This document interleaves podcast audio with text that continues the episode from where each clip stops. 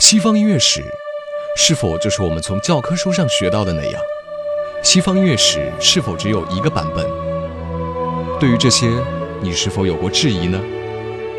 让我们带给你不一样的内容。古典音乐意外史。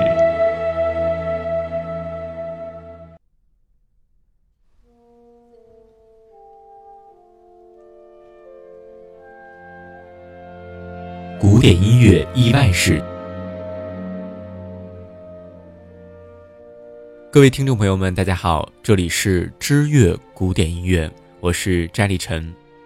本期节目，我们将继续为您讲述意外史系列的名曲首演的意外——贝多芬的第九交响曲。毫无疑问，贝九在整个交响世界里都有着不可撼动的崇高地位。这部凝结了贝多芬十多年的心血之作，无疑是他一生精华的集结。你甚至可以说，贝多芬一辈子的音乐能量都被他灌输到了贝九当中，因为他那些大量的高难度的钢琴作品、弦乐作品，都可以看作是在为创作贝九而进行习作。更况且，他在创作贝九的漫长岁月里，已经完全的丧失听力了。不过，贝九的首演也饱含着悲剧色彩。维也纳的贵族和广大听众们对晚期的贝多芬越来越不理解，这也让他很是不满意。他甚至动过把第九交响曲搬到柏林进行首演的念头。不过，最终第九交响曲还是于1824年的5月7日在维也纳的康特纳图尔剧院进行了首演。当天的演出节目单是这样安排的。献给剧院序曲、庄严弥撒的三个乐章以及第九交响曲。尽管如此，贝多芬的资助者以鲁道夫大公为首的王室贵族成员跟商量好了一样，皆数缺席，一个都没有来。指挥由乌姆劳夫担任，不过贝多芬依旧的执拗地站在舞台上，执拗地要担任总监一职。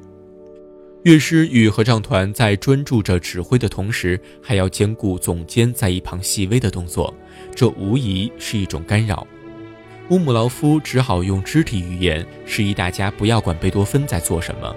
于是舞台上出现了很奇怪的景象：顽固的乐圣贝多芬执着地站在舞台上，满足于自己意念中的那些音符的流淌。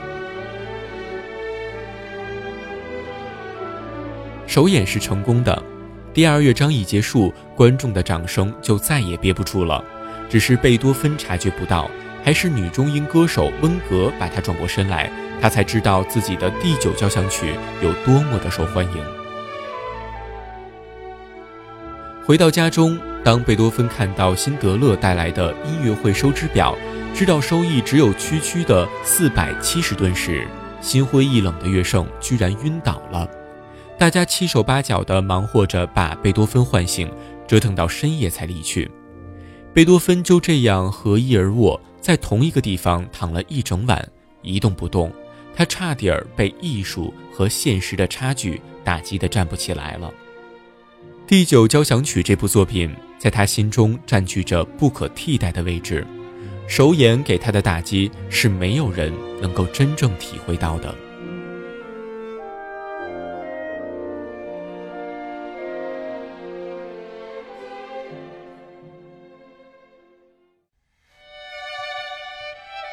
说到名曲首演的意外，除了那些让人悲伤伤心的意外，在古典音乐的世界里，也有那些美丽的意外。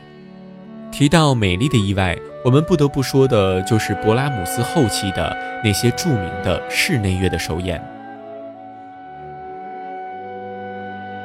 一八九零年之后，勃拉姆斯逐渐地停下了自己的创作。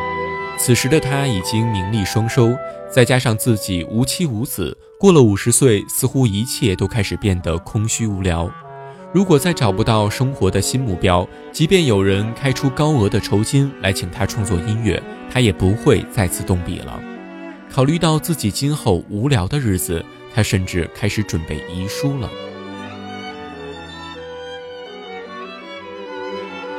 但是幸运的事却发生了。或许是上天的安排，他听到了竖笛演奏家妙尔菲尔特的演奏。这当然不是勃拉姆斯第一次接触到竖笛，在他以往的作品中，竖笛的角色也相当重要。可是妙尔菲尔特的演奏就像是初秋雨水洗涤过的天空，简直是美极了。他重新点燃了勃拉姆斯的创作欲望，也唤醒了自己今后的人生。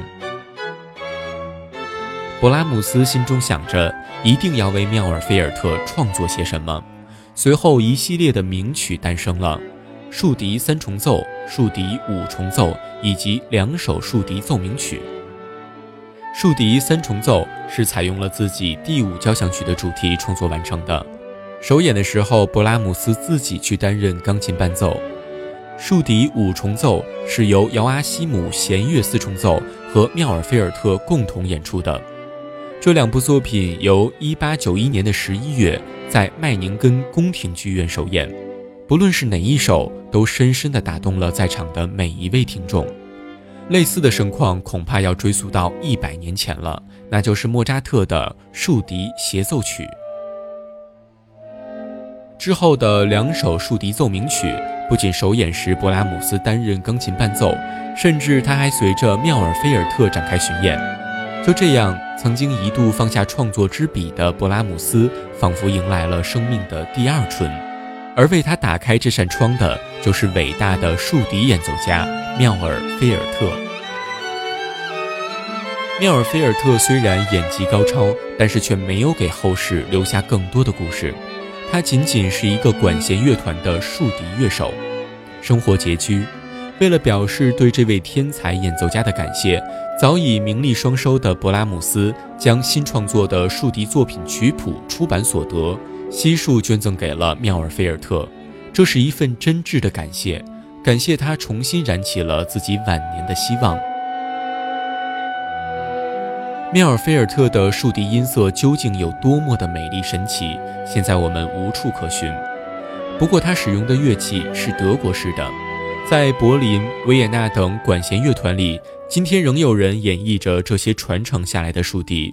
这样的竖笛已经有大量的唱片记录了它们独特的音色，跟如今你熟悉的竖笛单簧管完全不同。好了，以上就是我们今天为您分享的关于名曲首演的意外。更多关于名曲的故事，请您关注我们的下期节目。